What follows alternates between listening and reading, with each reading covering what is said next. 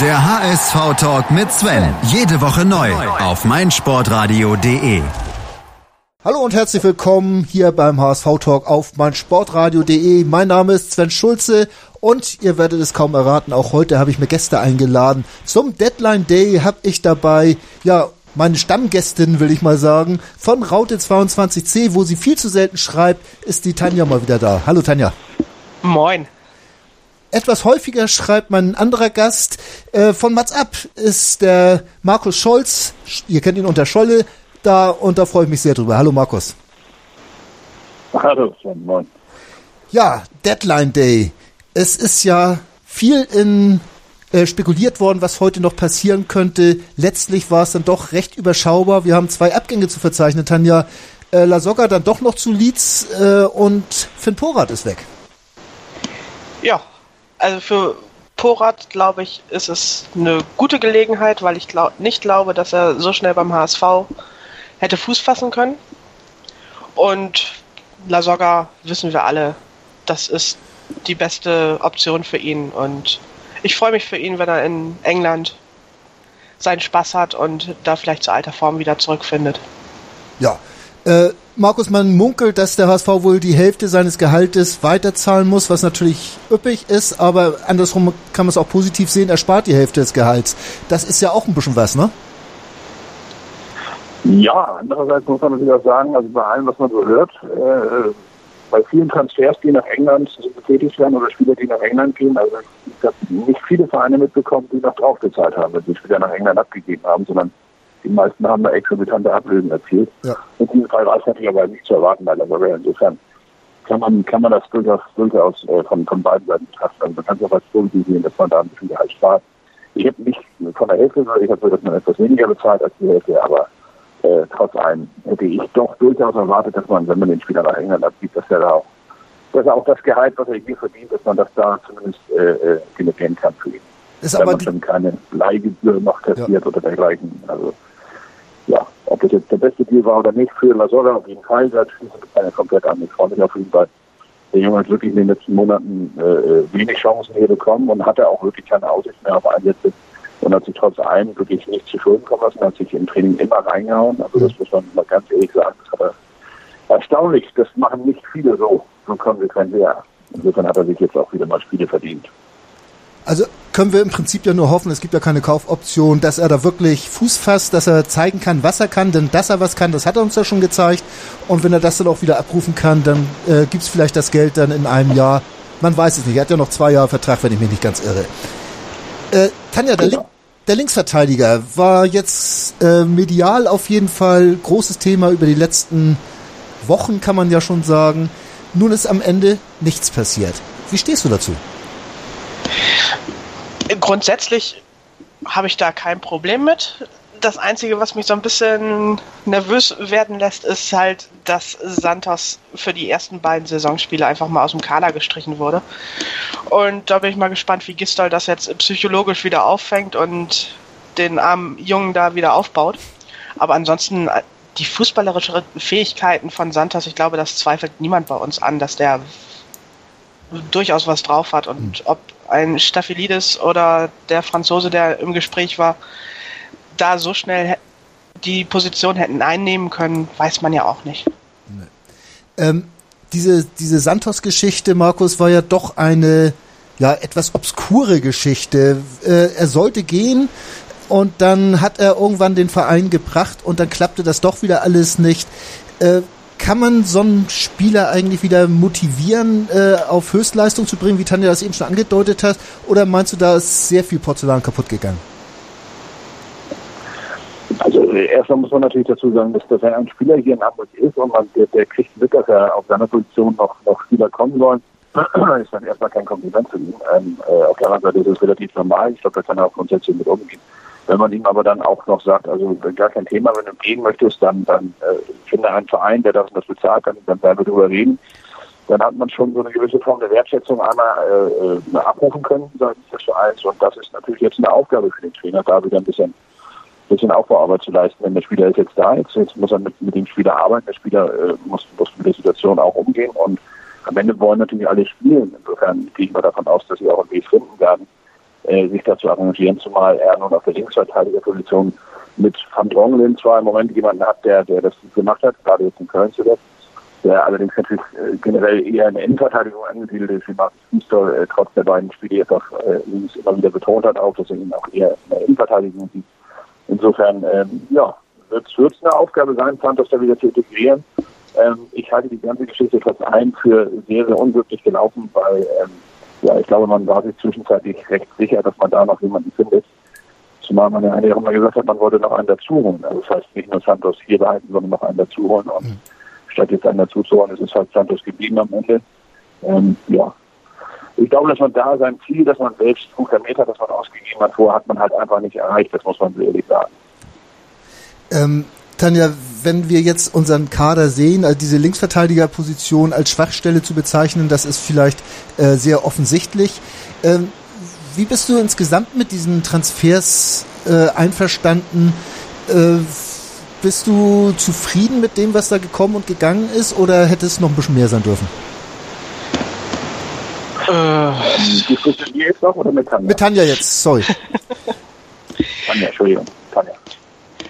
Ah, schwierig zu sagen. Also ich verstehe immer noch nicht so ganz die Verpflichtung von Julian Pollersbeck, weil ich nicht sehe, dass wir da unbedingt jetzt den Bedarf hatten, da 3,5 Millionen Euro auszugeben. Auch die Position von André Hahn, er hat bisher durchaus gefallen, aber ich bin mir nicht sicher, ob er, ob das wirklich diese 6 Millionen wert war. Und das sind so eigentlich so meine Kritikpunkte. Ansonsten finde ich das Team okay. Also es, ich finde es auch völlig okay, dass jetzt in diesem Jahr nicht schon wieder ein kompletter Umbruch stattgefunden hat, sondern dass wir allmählich mal wieder anfangen, eine Mannschaft aufzubauen mhm. und wirklich nur auslaufende Verträge oder zusätzlich noch Gregoritsch mal loswerden, aber ansonsten kontinuierlich weiterarbeiten mit der Mannschaft, die ja durchaus auch eine gute Rückrunde gespielt hat. Die gute Rückrunde, Markus, das ist so, so ein Thema, wenn man jetzt über den jetzigen Kader spricht. Ähm, wie schätzt du diese gute Rückrunde ein? War das eher so dem Zufall äh, und der Kampfkraft äh, gedankt oder steckt da ein bisschen Qualität dahinter? Wie, wie stehst du dazu? In, der Rückrunde muss man dazu sagen, wenn, wenn eine Mannschaft so wie der HSV aus den ganz tiefen Niederungen kommt und wirklich eigentlich, äh, ja, eigentlich hatte man schon fast gar nichts mehr zu verlieren. Also alleine gesagt, äh, statistisch gab es noch nie eine Mannschaft, die es geschafft hat, warum sollte es der HSV schaffen? Und am Ende hat man daraus dann auch eine, eine Menge Kraft, so aus diesem Trotz auch eine Kraft gezogen. Mhm. Und hat das, hat das gut gemacht. Also da muss man ja dem, dem Trainer auch mal ein großes Kompliment machen. Da hat er offensichtlich mit seinen Umstellungen und, und seinen Veränderungen hat er da äh, Sachen an äh, die Kurve, die man, die man vorhin sehen konnte. Sie haben gekämpft, das, das haben sie jetzt auch in den ersten beiden Spielen wieder äh, gezeigt, dass man, also nicht auf die Kampfkraft dieser Mannschaft kann man sich durchaus äh, verlassen. Die Frage, die sich da stellt, ist natürlich, äh, ob das jetzt auf 34 Spieltage betrachtet, ob das die richtige äh, Taktik ist, dass man sagt, man, man äh, muss in jedem Spiel mehr investieren als der Gegner, man muss mehr laufen, man muss fleißiger sein. Das ist sehr kraft, kraftaufwendig und ähm, ja, also ich habe es zumindest selbst als Spieler immer so erfahren, dass wenn ich mit einer Mannschaft äh, unterwegs war, wo ich nicht das Gefühl hatte, dass wir uns spielerisch auf Sicht äh, äh, mit den anderen messen konnten, dann wusste ich eigentlich immer schon, dass das wird eine schwierige Saison und ich glaube, das wissen die in Hamburg ja auch und sind dadurch sehr froh, dass sie jetzt schon mal sechs von 40 Punkten geholt haben mit, äh, mit, mit großem Einsatz, ähm, äh, zweifellos, den man auch loben kann. Allerdings glaube ich, dass man, äh, und da sind wir wieder bei dem Resümee der, der Transferphase, ich glaube, dass man hier an den entscheidenden Punkten einfach äh, ja, neue Spieler versäumt hat, beziehungsweise Verbesserungen, Veränderungen versäumt hat, für die man nun wirklich lange Zeit hatte, denn man hatte die gesamte Rückrunde ja nun mindestens, um zu erkennen, wo die Schwachstellen in dieser Mannschaft sind. Ja. Also reden wir jetzt hier nicht nur über diese Transferphase von zwei, drei Monaten, sondern wir reden tatsächlich über ein halbes Jahr oder noch mehr. Ähm, und da hätte man tatsächlich auch mit dem Geld, das man ausgegeben hat, das sind immerhin knapp 20 Millionen, die man ausgegeben hat, glaube ich, hätte man durchaus mehr äh, äh, erreichen können, wenn man da äh, wirklich ein funktionierendes Scouting hätte oder ein besser funktionierendes, ich möchte gar nicht abqualifizieren, aber dass man da ein besser funktionierendes Scouting gehabt hätte, dann, dann hätte es da mit Sicherheit noch mehr Verbesserungen äh, in diesem Kader geben können, die wir durchaus begrüßt hätten. Auch wenn ich das so wie Tanja hat das ja genau richtig gemacht, die hat aus der aus der Not Tun gemacht und hat das Ganze sehr offensiv äh, äh, als, als endlich mal Konstanz in der Mannschaft bezeichnet. Kann man auch. Ich, das kann auch wirklich ein, ein Faktor werden den, den möchte ich gar nicht in April stellen, aber wie gesagt, man, man geht hier, glaube ich, trotz allem nicht den, den Weg, äh, man geht den, den Weg, den man sich hätte leichter machen können, sondern man geht den schweren Weg. Und äh, ja, ich bin noch noch nicht ganz äh, äh über die Brücke gegangen, dass das jetzt alles besser wird. Insofern, es wird eine harte Saison mal wieder. Äh, Tanja, ich persönlich bin da jemand, der, der sagt, äh, dass heute zum Beispiel nichts mehr passiert ist, finde ich besser, als wenn man ähm, da jetzt für ein Staphylidis äh, 10 Millionen oder, oder was da auch immer aufgerufen war, bezahlen würde. Ich glaube, da gehst du mit.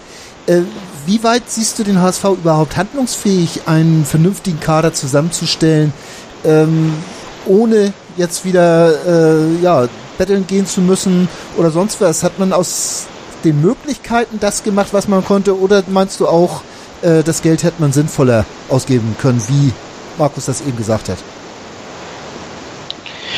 Äh, also grundsätzlich wäre es mir am liebsten gewesen, wenn man auf das kühne Geld erst gar nicht zugegriffen hätte, sondern eher geguckt hätte, was man denn aus eigenen Mitteln hätte erreichen können. Aber ja, ich sehe ja auch durchaus ein, dass hier und da vielleicht nochmal Wünsche bestehen vom Trainer oder sonstigen, dass man hier und da nochmal ein bisschen nachlegt. Mhm. Und das kostet dann halt auch entsprechend Geld. Mir wäre es trotzdem lieber, wenn wir da mal auf die vom Aufsichtsrat geforderten 48 Millionen Gehaltsetat kämen. Fände ich schon schöner. Äh, Markus, wie schätzt du mal? Das ist auch so, Tanja, wenn man mal ehrlich ist, man, man, man ist schon wieder, man, man, man hat schon wieder zwei Wege vor sich gehabt und man ist beide so angegangen, aber man ist kein konsequent gegangen. Also man hat wieder, wieder eine Menge Geld genommen an sich, aber hat es nun nicht so investiert, dass man wirklich jetzt davon sprechen kann, dass diese Mannschaft deutlich besser geworden ist, mhm. sondern man hat einfach nur wieder sehr viel Geld ausgegeben. Man hat wieder ein hohes Transferminus erwirtschaftet. Und ähm, ja, also äh, wirklich, wirklich kreativ waren die, waren die Verpflichtungen, die man jetzt gemacht hat, nicht. Hast Pollersbeck angesprochen. Man hat jetzt im Grunde hat man die Nummer zwei äh, aus dem letzten Jahr hat man zur Nummer eins gemacht und, und die Nummer eins ist weg und hat dafür eine neue Nummer zwei geholt. Ein talentierter Junge mit Sicherheit und, und vielleicht wird er auch in, in ein paar Jahren irgendwann mal ganz viel Geld wert sein, dann werden wir uns alle, dann wird uns alle lieben starten, aber ähm, so richtig kreativ war das Ganze wieder nicht. Das ist ja das, was ich meine. Ich, ich, ich, ich habe überhaupt nichts dagegen, wenn man, genau wie Tanja das auch sagt, wenn man ganz wenig Geld ausgibt. Wenn man wirklich ein richtig gutes Auge dafür hat, wenn man wirklich ein funktionierendes Scouting hat und sagt, pass mal auf, wir bauen auf die Mannschaft, die wir in der Rückrunde hatten, die schon gute Dinge geleistet hat, die also einen gewissen Aufwärtstrend verzeichnet hat, setzen auch auf diesen psychologischen Effekt mit dieser Truppe und holen dazu dann so ein paar junge oder meinetwegen auch, auch einfach noch relativ unentdeckte äh, Spieler dazu, wo wir davon überzeugt sind, dass sie bei uns durchstarten. Dann ist das, ist das für mich, dann ist das für mich kreativ, dann hat das was, da, da gehe ich mit, da freue ich mich drauf, da bin ich gespannt. Dem, dem gibt man ja auch ein bisschen Zeit, da ist man dann auch geduldiger mit der ganzen Nummer. So wie äh, jetzt bei, bei zum Beispiel bei Ambiane Tölkitz, habe ich nicht verstanden. Da holt man einen Spieler aus der dritten Liga, 25 Jahre alt, und haut dem gleich erstmal den, den, den Stempel auf den Kopf und, und sagt von sich aus, das war der HSV, der es gesagt hat. Das ist aber eher eine Nummer vier und da hatte man bis dahin noch nicht mehr die Nummer drei, also da war der Verdrohung dann noch nicht mal da. Also das ist immer so, so eine Sache, wo ich dann immer sage, warum macht man sowas? Ne? Also wenn ich dann sowas mache, dann sage ich, das ist ein guter Junge, und mal gucken, wie der sich entwickelt. Zeit. So, ich finde, wie gesagt, das ist, das ist das, was ich meine. Man nimmt viele, aber man nimmt ihn auch, oder man, man macht es nicht ganz. Man nimmt einfach nur wieder so viel Geld, dass man am Ende wieder viel auf den Deckel kriegt, wenn es nicht funktioniert. Aber man hat auch nicht so viel Geld in die Hand genommen, dass man sagen kann, okay, man hat hier einmal komplett alles das weggenommen, was nicht funktioniert hat und einmal ersetzt. Das wäre ja ne, für, für den Kühne mit Sicherheit finanziellen Meister. Und äh, trotz allem bin ich dir, kann das nicht der schönste Weg, sondern der schönere Weg wäre wirklich, mal, mal wirklich äh, kreativ zu sein und Spieler zu holen, die dann am Ende vielleicht hier überraschen und äh, die den HSV auf einmal oder hier beim HSV ihre Qualitäten zeigen. Das wäre wirklich mal wünschenswert, dass man das wirklich irgendwann mal hier. Tja, ist ja eigentlich schade, sind wir drei uns ja ausnahmsweise mal einig oder sind wir drei uns einig? Ich glaube da, also ich schreibe da auch schon eine ganze Zeit von und rede da auch eine ganze Zeit von, dass man doch, wenn dann bitte diesen Weg mal konsequent gehen sollte. Aber das passiert ja nicht. Ähm, wir hatten jetzt wieder dieses Sommertheater, dieses jährliche von, von Kühne dabei.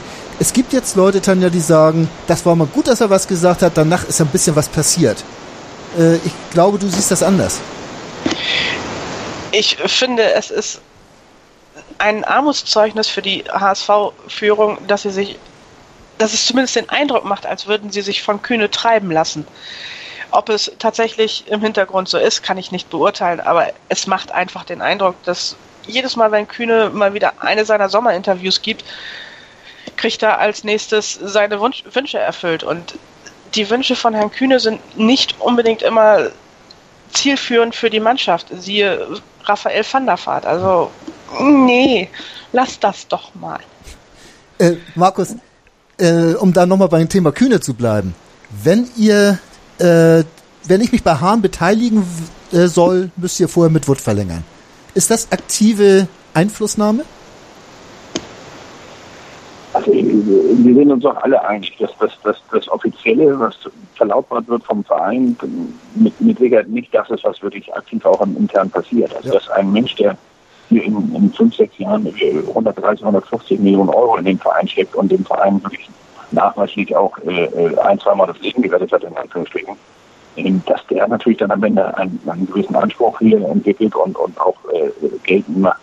Da, da müssen wir uns, glaube ich, keine, das ist doch logisch, dass das passiert. Das, damit mussten sich alle abfinden, bevor es, äh, bevor die Hilfe angenommen wurde. Ich glaube, deswegen war dieser Wunsch von Tanja eben auch so, so, so laut, dass sie gesagt hat, sie hätte sich freut man nicht, auf kühne Millionen zurückzubleiben, sondern wirklich mal zu zeigen, wir können es auch ohne dich. Ja. Ähm, das hat der HSV mal wieder verpasst und man hatte, man hat es auch wieder, wieder in Kauf genommen, dass der, der Medizin sich äh, hinsetzt und, und dieses Interview gibt und dort mal wieder wirklich äh, vernichtende Urteile ausspricht, wobei man das Spiegelinterview mal durchaus, finde ich, äh, noch anders betrachten kann. Also da war diese eine Passage, die, warum er die gesagt hat, ich kann es bis heute nicht verstehen mit der Sonne, aber ansonsten war es ein sehr ganz harmloses, sehr ordentliches Interview von ihm.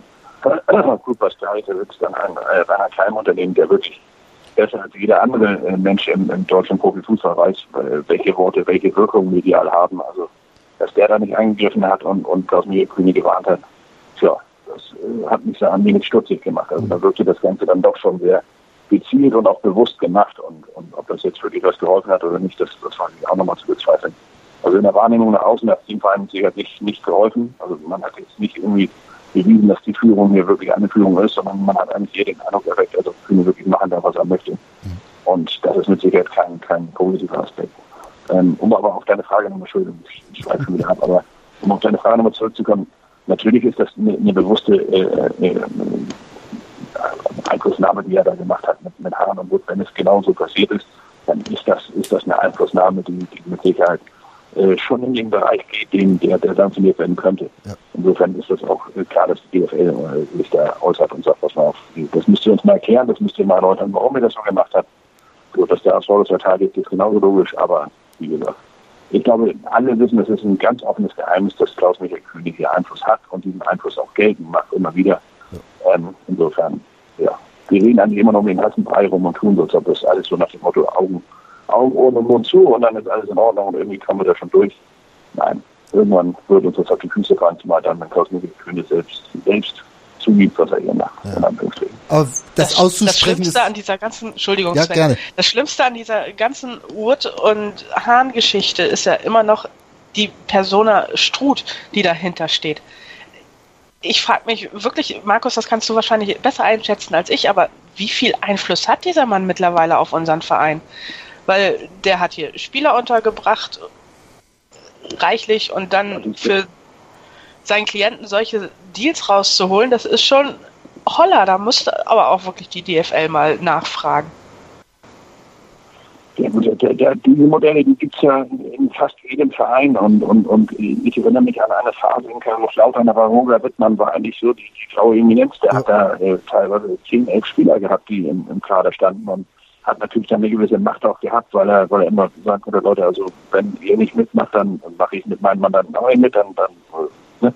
So, und diesen Weg äh, darf der HSV natürlich hier nicht zulassen. Ich glaube auch nicht, dass Volker Stutt diesen Weg hier beim HSV einschlagen will, aber wenn er natürlich der maßgebliche äh, äh, Tippgeber oder der Ratgeber ist für den Menschen, der hier äh, das, das Geld investiert und wirklich die Transfers bestimmt, in Anführungsstrichen, mit der Höhe seiner, seiner äh, äh Einlagen beim, beim HSV, dann hat äh, Volker Stutt, das muss man aber sagen, dann hat er natürlich hier schon eine gewisse Hausmacht, die ja, die, die an, an Jens Todd äh, mit Sicherheit nicht gefallen darf. Denn der ist ja eigentlich derjenige, der hier den strategischen Weg vorgeben soll und, und den mit dem Trainer äh, abstimmen soll. Wobei der Trainer natürlich auch eine gewisse Nähe zu, zu Herrn Struth hat, die, die bekannt ist. Ähm, insofern, äh, ja, das ist ja oft so. Manchmal ist es ein Vorteil, manchmal ist es aber auch äh, gefährlich, so wie du sagst, oder hat zumindest ein Geschmäckle. Das, das Geschmäckle ist auf jeden Fall da. Das ist durch das Interview von Thorsten Kühne übrigens äh, dann am Ende natürlich so richtig hervorgetrieben. Und der HSV als solcher wirkt bei der ganzen Geschichte irgendwie mehr als Passagier denn als Handelnder. Das finde ich nach außen eigentlich noch mit am schlimmsten, Tanja. Äh, ja, also ich fange auch an, die Rolle von Jens Todd zu hinterfragen, weil wir hatten uns alle erhofft, dass wir mal einen Sportdirektor kriegen, der einen Weg auch selber vorgibt und da mit dem Trainer auch durchaus zusammen ein Konzept für Nachwuchsförderung, für Neuverpflichtungen und so weiter entwickelt, das langfristig und nachhaltig einfach auch durchzuziehen ist. Aber ich habe nicht das Gefühl, dass Jens Todd das kann. Das mag an der Persona Kühne liegen, das mag aber auch daran liegen, dass er selber nicht das Konzept oder so konzeptionsstark ist. Also ich fange da etwas an zu zweifeln. Ja, wie ist das Standing von. Er ist ja immer abhängig. Er ist immer abhängig. Er ist immer abhängig davon, welches Geld bekommt er. Und, und das ist halt das, was ich meine. Also man hatte jetzt acht Monate Zeit gehabt und er hätte in diesem, oder keine Ahnung, seitdem er im, im Januar dazugekommen ist, so richtig. Seitdem äh, konnte man eigentlich anfangen zu planen für die neue Saison, auch wenn man natürlich immer noch diese Situation hatte, dass man äh, in Abstiegsnähe war. Aber man hätte zumindest diesen Weg ohne Klaus Michael Kühne, den hätte man planen können, da hätte man gucken können, da hätte man schon mal sehen können, wen können wir hier nach Hamburg sitzen wer könnte uns helfen, wie ist überhaupt alles da. Und wenn ich dann am Ende äh, Andrik van Dormelen kommt hierher hat er bisher auch zwei oder ein gutes Spiel gemacht und, und ein ordentliches, ähm, aber der ist ja auch, auch gerade erst noch immer im, im Testspiel äh, aufgefallen. Also ich glaube nicht, dass das wirklich eine, eine ganz, ganz langfristige Aktion war, sondern das ist dann eher so aus der Situation herausgeboren. Muss auch nicht immer schlecht sein, aber dann wird es halt alles sehr zufällig und nicht wirklich lang geplant. Und das ist halt das, was ich meine. Wenn ich einen Linksverteidiger seit Ewigkeiten sage, ich brauche einen weiteren Linksverteidiger. Und ich schaffe es in acht Monaten nicht, einen Linksverteidiger zu holen, sondern gerate sogar noch in die Situation am Ende, dass mein Linksverteidiger, der da ist, der Brasilianer Duda Santos, dass ich sage am Ende, okay, der geht und dafür holen wir einen anderen. Dann habe ich immer noch keine zwei, wie, ich vorher als Ziel äh, ausgegeben hatte, sondern hätte wieder nur einen. Aber verkauft das trotzdem als gut. Also das ist das, was ich meine. Wir werden halt wieder sehr viele Dinge werden jetzt hier äh, schön und gut, man kann aus der Not eine Tugend machen und es kann auch funktionieren. Und wenn es dann am Ende funktioniert oder den HSV dazu zwingt, endlich mal auf seine jungen Spieler zu setzen, gut, dann, dann vielleicht ist es ja tatsächlich dann der, der positive äh, Effekt der, der negativen Handlung. Also insofern, mal schauen. Ich bin gespannt, aber ich, ich bin da grundsätzlich bei Tanja und sage auch, diese langfristige Planung, die man da eigentlich erwartet von einem Manager, der hier ein Konzept aufstellen soll, die kann ich jetzt in dieser Transferphase im Sommer kann ich die nicht erkennen um die Stimmung im Verein und um den Verein herum werden wir uns nach einem kurzen Break äh, kümmern, in das ich euch nur entlasse, wenn ihr mir auch versprecht, beim meinsportradio.de Tippkick-Spiel mitzumachen, wo es ja auch was zu gewinnen gibt. Das meinsportradio.de Bundesliga-Tippspiel. Tippe die Spiele der Fußball-Bundesliga und gewinne. Nach Saisonende winkt ein Jahresabo von Elf Freunde oder No Sports. Und jeden Spieltag hast du die Chance auf das aktuelle Heft von Elf Freunde und No Sports plus ein Überraschungsgoodie. Das Bundesliga-Tippspiel auf meinsportradio.de. Mach jetzt mit. Alle Infos und Teilnahmebedingungen findest du auf meinsportradio.de slash Tippspiel. Ich bin sicher, dass ihr mittlerweile den Kicktipp abgegeben habt bei meinsportradio.de und vielleicht schon im nächsten Wochenende, beim nach dem nächsten Spieltag etwas gewonnen habt. Aber wir wollen weitermachen beim HSV-Talk. Bei mir sind immer noch Tanja und Markus. Und wir haben jetzt eben lang und breit einmal mehr über Kühne reden müssen. Was mich interessiert, Tanja, wie schätzt du die Stimmung in der Mannschaft ein? Ist ein Markus Gistol jemand, der jetzt enttäuscht ist, dass er nicht seinen Linksverteidiger gekriegt hat, dass er vielleicht auch auf der einen oder anderen Position noch ein paar Abstriche machen musste? Oder äh, meinst du, er gibt sich damit zufrieden? Ich glaube, Markus Gistol ist erstens so realistisch und zweitens auch so ein positiver Typ, dass er sich durchaus damit jetzt abfindet. Ich meine, er kann es ja jetzt eh für ein halbes Jahr nicht ändern. Also wird er mit den Spielern arbeiten, die er zur Verfügung hat, wird mit ein bisschen Glück oder hoffe ich zumindest auch mal in die U21 intensiv reingucken, was die gerade so anstellen. Und ich denke, dann hat er auch wirklich gutes Material, Entschuldigung, ich mag dieses Wort Material eigentlich nicht, hat er eigentlich auch gute Spieler, um seine Fußballphilosophie so durchzuziehen. Er hat viele schnelle Spieler, um das Umschaltspiel durchzuziehen. Also ich glaube nicht, dass er da jetzt großartig Grund hat zu resignieren. Äh, wie schätzt du Markus Gisdol ein? Äh, trifft Tanja da äh, auch deine Meinung oder sagt er doch, ach Mensch, eigentlich hatte ich mir die Kadergestaltung doch ein bisschen anders, bisschen kreativer, bisschen umfangreicher vorgestellt. Äh, ist er dann so ein bisschen auch mal intern vielleicht mal so ein bisschen am Nölen? Also wir, wir, können uns, wir können uns sicher sein, dass, dass ein Trainer oder das Trainer bei, bei Vereinen nicht zufrieden sind. Die wollen immer noch einen anderen Spieler und noch einen mehr und so. Das, das ist normal, das, das gehört ja auch dazu. Die wollen natürlich eine große Auswahl haben und, und daraus äh, dann, dann irgendwie ihre, ihre Mannschaft zusammenbauen können. Ähm, und in diesem Fall hat man ja auch gehört, dass es diese diese E-Mail von Herrn Kühne gab, worauf äh, ich schon geantwortet hat und, und, dabei fiel dann auch der Begriff, dass er eigentlich einen, gerne noch einen Zehner gehabt hätte, ja. was ja nun eigentlich in der gesamten Sommervorbereitung, die äh, in der gesamten Transferphase seitens des HSV von Jens Todd immer verneint wurde, dass es überhaupt kein Thema sei, auf der Position nochmal äh, zu handeln. Ähm, also wir können uns ganz sicher sein, dass intern ganz andere Wünsche geäußert wurden, als wir nach außen erfahren haben und dass der Trainer mit Sicherheit äh, äh, nicht hundertprozentig zufrieden ist mit dem, was er jetzt hat, denn so wirklich, wirklich verbessert hat er sich ja eigentlich auch nicht auf den Positionen. Er hat ja nur Leute ersetzt, also Van Dronglen ersetzt ein Büro, das ist durchaus eine Verstärkung, glaube ich, hoffe ich jedenfalls. Dann haben wir auf der linken Seite haben wir weiter Douglas Santos, da ist äh, nur ein, ein Spieler weg mit Ostschalek. Ähm, dann haben wir auf der Doppeldeck oder auf der auf der defensiven Mittelfeldposition ist eigentlich gar nichts passiert. Offensiv ähm, haben wir André Hahn dazu bekommen, aber dafür müssen wir jetzt äh, in langer Zeit auf Nikolai Müller verzichten. Hinten im Tor, das hatten wir schon, da haben wir jetzt einen neuen Torwart, der die Nummer zwei ist und die Nummer zwei ist die Nummer eins geworden. Also vorne ist, ist äh, er sitzt ein Chipblock und der Sogger als, als Ergänzungsspieler. Also ich, ich, ich sehe keine Verstärkung, ich sehe keine Verbesserung. Ähm, ich, ich hoffe, dass das so wie es gesagt hat, dass die Mannschaft einfach über die Konstanz, über die, die lange Zeit, die sie jetzt zusammenspielt, dass es daraus eine gewisse, äh, dass es daraus eine gewisse Stärke über Automatismen zieht oder dergleichen. Aber ähm, rein nominell hat man da wirklich nicht, nicht sonderlich viel verstärkt. Zumal man natürlich auch viel Geld für Papadopoulos ausgegeben hat, der ähm, schon als Leihspieler hier war, also nominell auf dem Platz stand, aber natürlich erst noch gekauft werden musste. Ähm, ja, aber wie gesagt, ich sehe die Verstärkung nicht. Ich glaube, das ist auch eine Sache, die Markus Nistor ähnlich sehen könnte und wo ich glaube, dass er nicht ganz zufrieden ist mit dem, was passiert ist. Aber könnte nicht die Verstärkung dann ja aus dem eigenen Team kommen, aus den eigenen Reihen kommen? Ich denke da zum Beispiel an äh, Wallace, der ja einen sehr starken Eindruck gemacht hat in den ersten Spielen und vielleicht mit einem gesunden Eckdal zusammen äh, wären das ja schon fast zwei Neuzugänge. Äh, gesunder Eckdal ist aber auch ein Widerspruch in sich, oder? ja. Könnte könnt man so meinen. Also, das passiert deutlich zu selten, dass Eckdal wirklich mal über einen langen Zeitraum gesund ist. Ich glaube, dass er ein wirklich hervorragender Sechser sein kann, wenn er es dann wirklich mal schaffen würde, ein halbes Jahr komplett durchzuspielen. Aber das sehe ich halt immer noch nicht so ganz.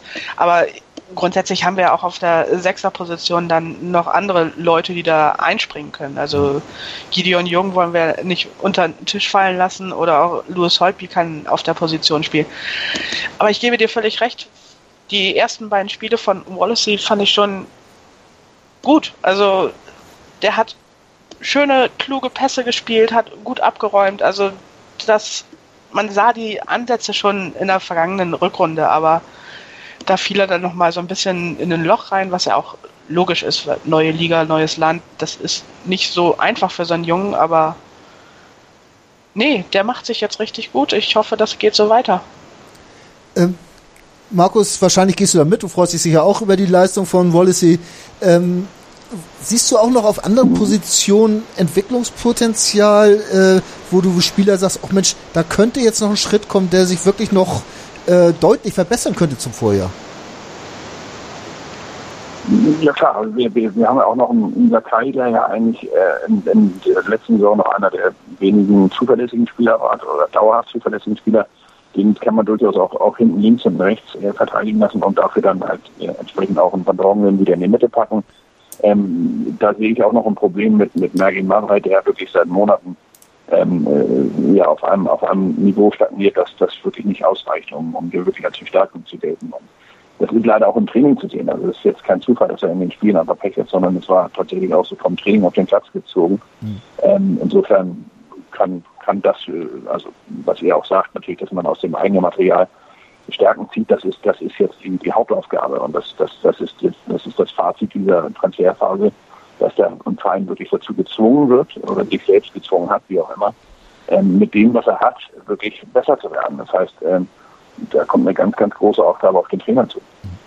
Aber ich habe zum Beispiel auch noch Hoffnung, dass Kostic in der zweiten Saison nochmal richtig loslegt. Wir haben das damals bei Müller gesehen, der hat in seiner ersten Saison hier auch nichts gerissen und ist in der zweiten Saison dann wirklich abgegangen wie Nachbars Katze. Also ich glaube schon, dass Kostic noch die richtige Verstärkung werden kann in dieser Saison auf die wir alle. Genau, das, das meine ich ja damit, dass der Trainer jetzt äh, gefragt ist, wirklich aus dem, was er hat, wirklich das Maximum rauszuholen.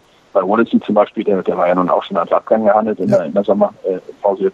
Also da sieht man ja mal, wie, wie schnell das manchmal gehen kann und, und, und dass es dann auch wirklich tatsächlich jemand wird, der, der eine richtige Verstärkung ist. Und ich glaube auch, dass der, dass der auf der Position mit einem gesunden Alvin Ekdal, auch wenn du das als Paradoxon siehst, aber ähm, das, das kann, kann gut funktionieren, zumal da auch mit einem Janicic noch einer dahinter ist, der wirklich ein wirklich großes Talent ist. Also der, der wirklich, wirklich äh, das Potenzial hat, hier auch Bundesligaspieler zu sein. Der aber aus dem ähm, Kader gestrichen wurde, ne?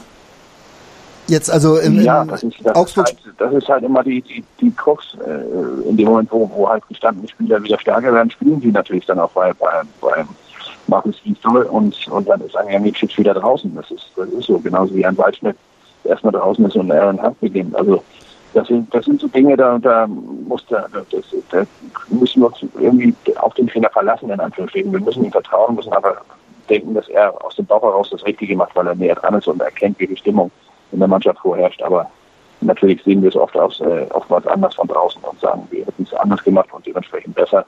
Ja. Ähm, ja, ich hoffe einfach, dass, dass dieses Jahr, äh, dass es dieses Jahr genug Möglichkeiten für den Trainer gibt, wirklich mal mutig zu sein und die jungen Spieler reinzuwerfen, die man äh, zuletzt immer so ein bisschen hinten dran hatte.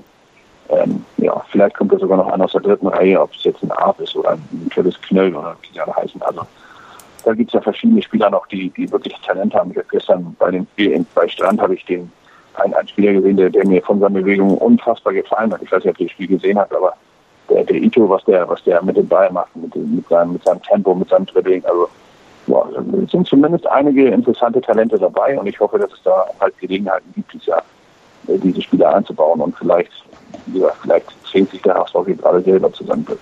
Genau das wäre jetzt mal nächstes Stichwort zu Tanja gewesen. Vielleicht zwingt sich der HSV selbst mal zu seinem Glück, äh, aufgrund dieser Transferphase jetzt wirklich mal auf Jugend setzen zu müssen. Und äh, wenn man jetzt momentan sieht, was in der U23, U19 äh, so abgeht, die sind ja wirklich gut davor, äh, wäre das vielleicht nicht das Schlimmste.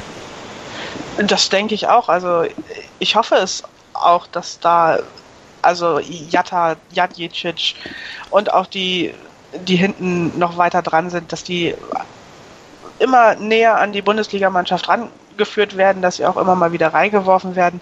Wobei ich auch fand, dass Gistol das jetzt in den ersten beiden Spielen gar nicht so verkehrt gemacht hat. Im ersten Spiel war Jatta nicht im Kader, hat dafür dann U21 spielen können. Im zweiten Spiel war es dann halt umgekehrt und Janjicic war nicht im Kader und hat U21 spielen können. Also so, dass sie dann doch zumindest noch Spielpraxis bekommen haben. Da hat er schon, glaube ich, ein ganz gutes Händchen für. Und naja, wir haben eine lange Saison vor uns. Es wird eine schwierige Saison, das wissen wir auch alle. Und es werden immer wieder äh, Spiele kommen, wo man die Jungs dann einfach reinwerfen muss, weil keine anderen mehr da sind, wegen Sperren, Verletzungen oder sonst welchen Ausfällen. Also ich gehe davon aus, dass wir noch diese Saison einiges von den jungen Spielern sehen werden. Freue ich mich drauf, wenn es denn so kommt. Ähm, ja. Es gibt aber auch ein paar überraschende Personalien. Markus, du hast eben schon von Sakai gesprochen, der äh, überraschenderweise von Dickmeier verdrängt worden ist auf der Rechtsverteidigerposition, der natürlich auch anderswertig spielen kann, ähm, sogar als Linksverteidiger zur Not auflaufen könnte, aber auch ein Holtby, der ja auch so ein bisschen hinten dran zu sein scheint. Ähm, wie schätzt du diese Situation dieser beiden Spieler ein? Äh, werden sie sich wieder rankämpfen? Äh, ist da irgendwas vorgefallen oder sind das ganz normale Leistungsgründe? Ich glaube, das ist tatsächlich Leistungsgründe oder, oder zumindest ein Leistungsgrund bei Sakai ist. Ähm, bei Lutz Holby war es ja tatsächlich so, dass man auch äh, gehofft hatte, dass man ihn von, von der Gehaltsliste bekommt. Ähm, bis zu dem Zeitpunkt zumindest, wo man dann gemerkt hat, dass man offensiv auf einmal sehr dünn war. Ähm, bei Lutz Holby ist es sowieso, dass es eigentlich, also um, um den Jungen tut es an fast leid, weil er ist kein, kein, kein schlechter Fußballer. Er ist auch keiner, der einer Mannschaft schadet. Im Gegenteil, also er ist immer, immer fleißig, er ist immer, immer sehr, sehr teamorientiert unterwegs und, und gibt auch wirklich alles, wenn er auf dem Platz ist. Ähm, manchmal mit seinem Anfeuern und was weiß ich, ist er auch mit Dingen beschäftigt, wo man dann immer sagt, oh Gott, lass ihn das mal ein bisschen normaler werden, aber das, das größte Manko, das man, man bei ihm eigentlich immer mitbekommt, wenn, wenn die Leute reden, ist halt sein Gehalt. Und dafür kann er nun eigentlich am wenigsten. Er hat zwar mit verhandelt, aber dass der Verein das bezahlt, ist eigentlich die Schuld des Vereins. Also sollte man sich da rein auf Sportliche konzentrieren. Und wie gesagt, also ich, ich würde einen Louis Holtby, äh, solange der nicht wegzieht, äh, hat man da einen Spieler, der mit der richtigen Ansprache durchaus äh, ein, ein, ein sehr, sehr wesentlicher Teil dieser Mannschaft sein kann auch. Also ein ganz wichtiger Teil sogar, denn mhm. dieser Fußballerisch hat eine Menge drauf. Er ist fleißig, er ist schnell, er läuft viel. Ähm, ja.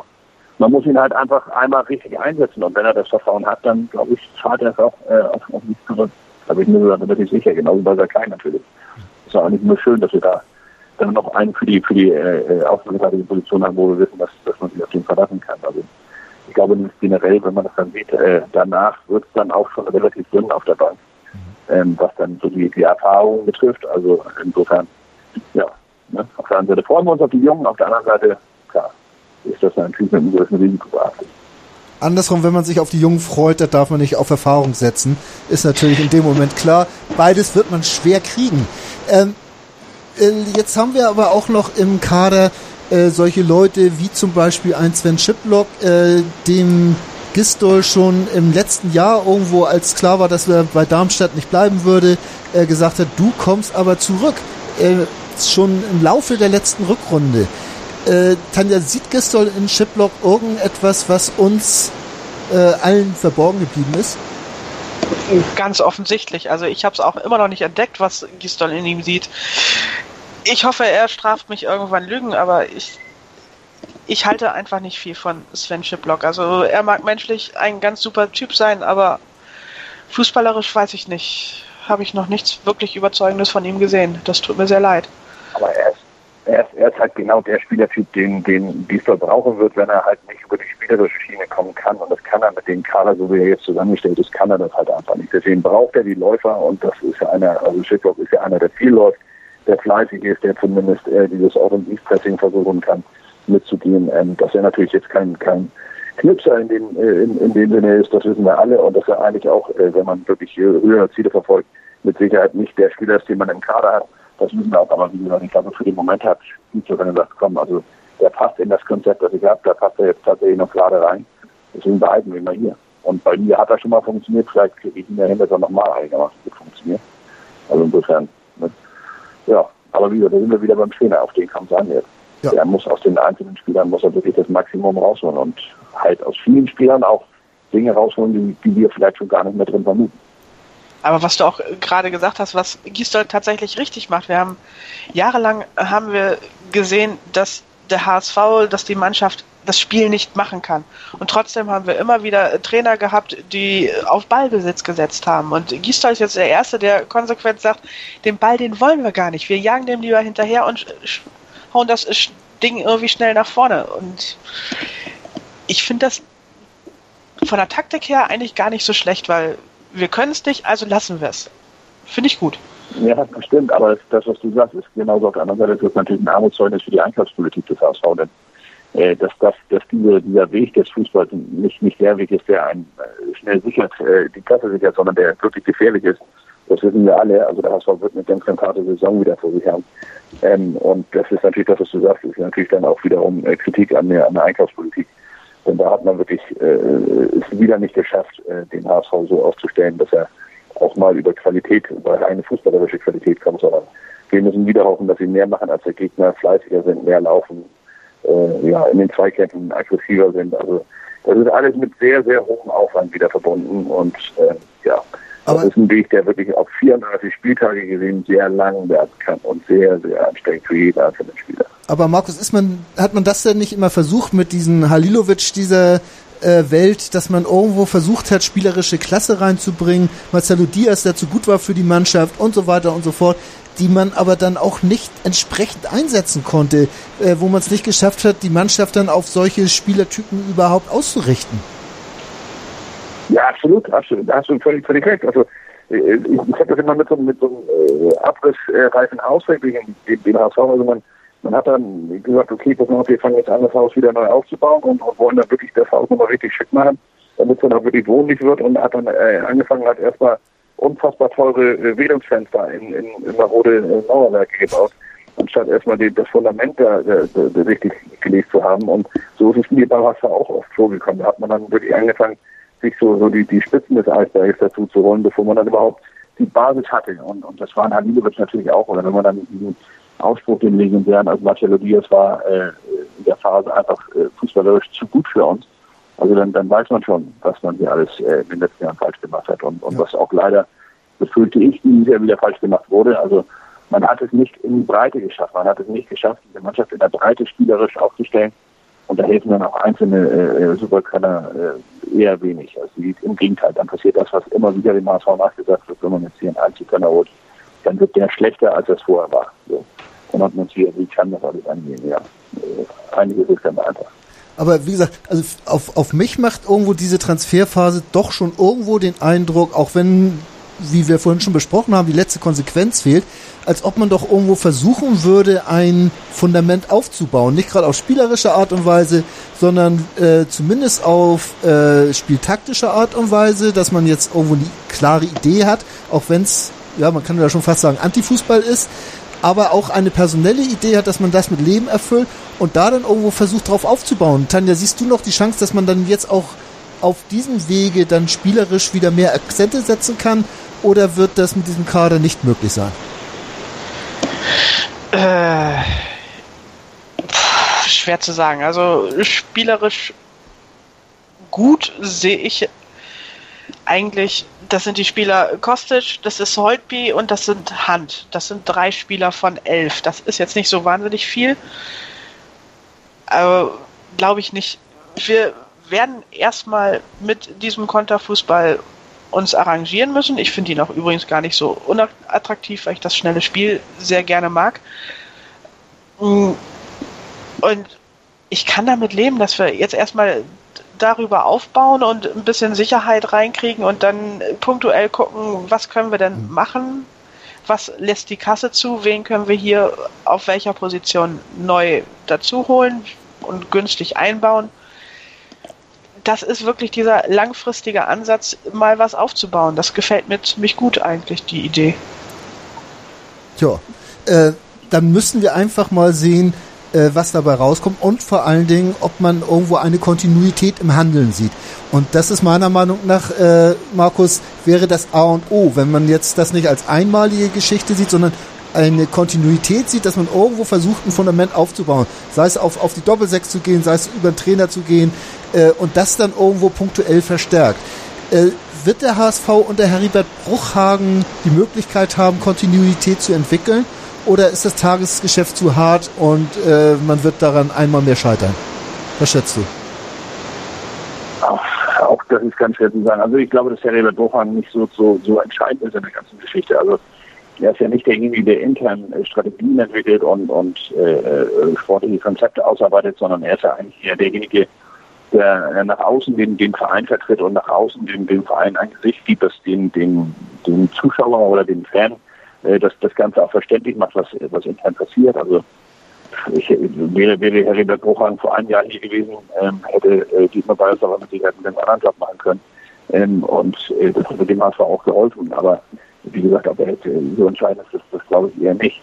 Ähm, das Fundament, das liegt im, im Moment, das muss man natürlich sagen, das, das liegt der Trainer. Das ist so. Der, der muss jetzt mit der Mannschaft arbeiten, die da ist. Und, und ähm, bei dem, was du vorher gesagt hattest, wenn ich bei Jens Gott das wirklich als Plan gesehen hätte oder, oder diese Strategie zumindest schon frühzeitig erkannt hätte, dass er sowas auch in Erwägung zieht, dann hätte ich gesagt, okay, das, das ist, ein, ist ein Weg, den wollte er gehen und ich bin mal gespannt, ob der funktioniert. Aber ich glaube halt, wie gesagt, dass der einfach am Ende daraus entstanden ist, weil verschiedene Projekte, die man sich vorgenommen hatte, nicht funktioniert haben oder man hat, hat äh, verschiedene Spieler nicht bekommen, die man gerne holen wollte. Und daraus wird jetzt halt eine Tugend gemacht. Also wie gesagt, aus der Not die Tugend machen.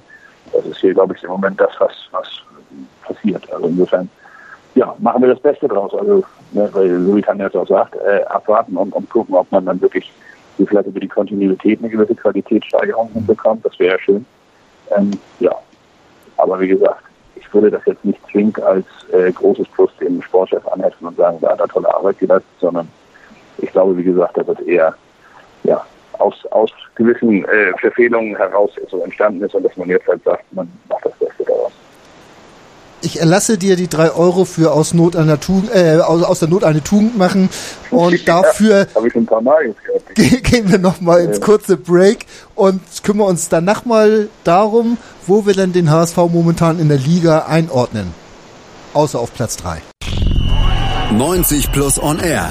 Der Podcast rund um den internationalen Fußball auf meinsportradio.de. Breakfast at Flushing. Die US Open mit Chip and Charge. Vom 29. August bis 11. September berichten Andreas Thies und Philipp Schubert täglich über die Ereignisse in Flushing Meadows. Breakfast at Flushing auf meinsportradio.de. Ihr hört den HSV-Talk auf meinsportradio.de. Wir sind am äh, letzten Tag der Transferperiode des Sommers 2017. Wir haben über die Entwicklung im Kader des HSV gesprochen, haben dabei Stärken, ja, und auch ein paar Schwächen festgestellt. Aber Tanja, wo steht denn der HSV im Vergleich zu den, zu den Mitbewerbern in der Bundesliga? Äh, Osnabrück ist stärker, das wissen wir jetzt mittlerweile alle, aber für Augsburg und Köln hat es ja gerade gelangt. Was ziehen wir daraus für Schlüsse? Das finde ich wahnsinnig schwierig einzuschätzen. Also Augsburg ist für mich so einer der wenigen klaren Abstiegskandidaten dieses Jahr. Und bei Köln, da weiß man auch noch nicht so genau. Die haben jetzt gerade so die Tendenz, den Saisonstart ein bisschen zu versauen. Gucken wir mal. Also ich glaube eher, dass jetzt das nächste Spiel gegen RB Leipzig, dass das schon eher ein Gradmesser wird, wohin denn diese Saison gehen oder laufen kann. Also ja, ist echt doch schwierig zu sagen. Äh, siehst du Leipzig auch als Gradmesser, Markus, oder spielen die momentan auf einem Level, äh, wo man als HSV sagen kann, okay, alles, was wir da holen, das ist ein kleiner Bonus? Ja, beides. Also das, was du sagst, ist äh, richtig. Also das, was man da holt, ist ein Bonus gegen Leipzig, das ist mit Sicherheit nicht die, die, äh, Qualitätsstufe, die der HSV äh, mitgehen kann. Normalerweise ähm, allerdings äh, ist das ein guter Gradmesser, um mal zu sehen, was man mit dem mit dem System Gistol oder mit dem System, was der HSV jetzt äh, spielen kann, mit diesem erhöhten Aufwand, mit diesem Nationalaufwand, äh, was man damit auch gegen die Großen erreichen kann. Also die beiden Spiele jetzt also Augsburg, muss man mal ehrlich sagen, da, da war Augsburg jetzt nicht schlechter als der HSV und dann kann dann Augsburg als kleiner Absteiger. Also Augsburg hatte das Spiel eigentlich in der, in der Ende der ersten Hälfte und, und mit der zweiten Hälfte eigentlich mehr im Fußball zur HSV. So in Köln muss man natürlich sagen, über eine hervorragende Teamleistung hat man da das Spiel gewonnen. Ähm, also wie gesagt, es ist echt noch ganz schwer einzuschätzen, was diese Mannschaft am Ende wirklich mit den mit den Mitteln äh, erreichen kann, die sie haben. Aber wie gesagt, ja, dafür ist dann so ein, so ein Duell mit so einem Top-Gegner wie Leipzig mit Sicherheit sehr interessant, um mal zu sehen, was, was wirklich möglich ist dieses Jahr. Nun, nun ist ja auch Hasenhüttel dafür bekannt, dass er ja auch mit sehr viel Aufwand spielen lässt. Und wenn man äh, gerade die zweite Halbzeit jetzt am letzten Wochenende gesehen hat, äh, wie sie Freiburg mal eben abgezockt haben, äh, Tanja, da kann einem eigentlich Angst und Bange werden, ne? Abgezockt ist gut. Ich würde sagen, wir haben Freiburg auseinandergenommen. Ja. Äh, ja, also genau deswegen ist es ja der Gradmesser wie stabil sind wir denn defensiv tatsächlich ist. Zum Beispiel eine Frage, die ich mir seit dem Osnabrück-Spiel sehr deutlich stelle. Und das wird sich dann kommenden Freitag wirklich zeigen, ob das da hinten passt oder ob wir uns gnadenlos auskontern lassen, wie gegen, wie halt im Pokal. Mhm. Und auch ob unser Offensivkonzept gegen eine gute Mannschaft tatsächlich auch funktionieren könnte. Zumindest dass man hier und da nochmal eine Chance herausspielt. Ich sage gar nicht, dass wir irgendwie unbedingt drei oder vier Tore erzielen müssen, aber es ist halt wirklich ein guter Gradmesser, wenn man sich mit den mit den Top-Mannschaften, also nicht mit Übermannschaften wie den Bayern, aber mit Top-Mannschaften dann einfach mal messen kann. Und dann sehen wir wirklich, wo es hingehen kann mit, in dieser Saison. Markus Titania hat vorhin gesagt, Augsburg ist äh, so ein klarer Abstiegskandidat. Ähm, wen siehst du denn da noch so als Abstiegskandidaten jetzt so nach den ersten zwei Spielen? Hat sich da schon irgendjemand so rauskristallisiert? Äh, Mainz wird häufig genannt oder auch unsere Freunde von der Weser, äh, wo man Jay. dann auch sagen könnte, dass sie da unten vielleicht mit reinrutschen. Ähm, siehst du da einige, die auf dem Level des HSV oder darunter sind? Also Augsburg, Augsburg ist mit Sicherheit noch auf dem Level des HSV, beziehungsweise eher vielleicht am Ende noch darunter, aber ähm, ansonsten muss man jetzt sagen, es ist dieses Jahr wirklich schwer. Also die Liga ist deutlich stärker als letztes Jahr, behaupte ich einfach mal jetzt, obwohl es noch früh ist, das äh, wirklich zu kennzeichnen. Wolfsburg hat jetzt ja auch nochmal weil in der Transferphase nochmal nachgelegt und äh, ja, muss man auch mal abwarten, ob die weiter so, so einen Negativlauf haben oder ob sie jetzt wirklich herauskommen und ihre Qualität zeigen, die man, die man ja nominell im Kader hat. Ähm, ja, ansonsten hatte ich also gut, Frankfurt ist, ist auch noch so eine, so eine Mannschaft, wo man nicht genau weiß, ob sie diesen, diesen, Effekt von, von Kovac, den am Anfang hatte, ob sie den noch mal weitertragen können. Bei Freiburg mache ich mir auch ein bisschen Gedanken, obwohl ich den Trainer wirklich äh, äh, sehr, sehr interessant finde und glaube, dass der auch, auch für solche Situationen irgendwie seine Mittel hat. Aber man weiß es nicht. Also die haben äh, auch äh, Allbody sind sie raus, äh, jetzt in der Bundesliga schwach gestartet. Ähm, das könnte für die schwer werden. Also es werden am Ende werden so fünf, sechs Mannschaften werden, die da unten drin sind und da ist der HSV mit Sicherheit, was ist mit Sicherheit, da ist der HSV leider mit, mit reinzurechnen noch. Ja. Ähm, wechseln wir mal kurz das Thema. Ähm, wir haben ja Spielansetzungen, Tanja. Du bist ja nun auch, äh, wie ich ja, Fan und versuchst da ja auch irgendwo ein bisschen was zu erleben. Äh, wenn der HSV genauso oft auf dem Freitagabend wie auf dem Sonntagnachmittag spielt, bei den ersten 14 Spielen, dann läuft doch irgendwas verkehrt. Ähm, Kannst du dir irgendwie vorstellen, was sie beim DFL für Drogen nehmen, dass sie auf solche Spielpläne kommen? äh, wenn, hätte ich gerne was von den Drogen ab, davon ist abgesehen. Äh, aber ganz ehrlich, das war in den letzten Jahren auch schon des Öfteren so, dass der HSV nicht gerade von der, vom Glück geküsst war, was die Spielplanansetzung betrifft. Ich erinnere mich an Saisons, wo wir irgendwie gefühlt zwei Drittel der Spiele sonntags nachmittags hatten. Also ohne dass wir jetzt irgendwie im internationalen Geschäft drin gewesen wären. Ja. Jetzt ist es halt mehr der Freitag. Ich, da kann ich übrigens Eurosport, wenn die da irgendwie ein Mitspracherecht haben, durchaus verstehen. Der HSV ist, glaube ich, ein gern gesehener Partner dann bei Freitagsspielen, dass man mal so ein bisschen. Du wolltest eigentlich sagen, das Aushängeschild der Liga. Ja, genau. Siehst du wohl. Also ich, wenn man schon die Bayern und Dortmund nicht kriegen kann, dann doch zumindest den HSV. Ist ja schon mal. Aber äh, mal ganz im Ernst, äh, Markus, die, diese Ansetzung, du hast ja nun auch viel mit deinen Lesern zu tun und, und im Blog, wie sehr wird darüber hergezogen, äh, dass du, äh, dass wir jetzt auf dem Freitag jetzt dreimal hintereinander und dann jetzt Ende des Jahres ja gegen Freiburg nochmal, äh, das ist ja irgendwo nicht nachvollziehbar. Oder gibt es da irgendwelche Ansätze, das zu verstehen?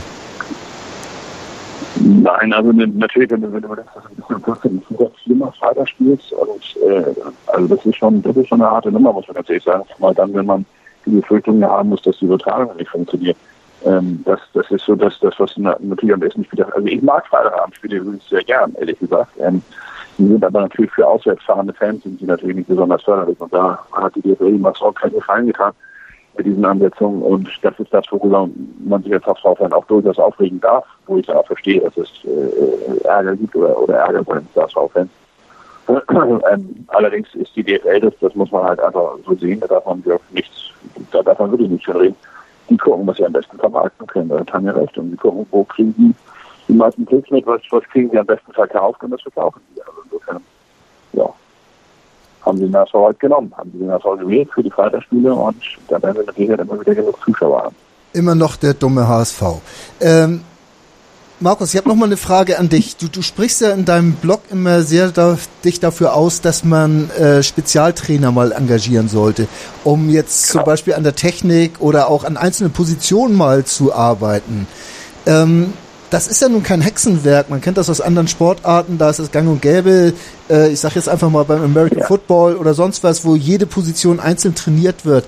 Ähm, wieso springt da eigentlich keiner drauf auf, auf solche Ideen? Das ist eigentlich ja eine, eine kleine Rechnung, 1 und 1 macht 2. Also wenn man Spieler gezielt verstärkt, hat man selbst was davon, oder?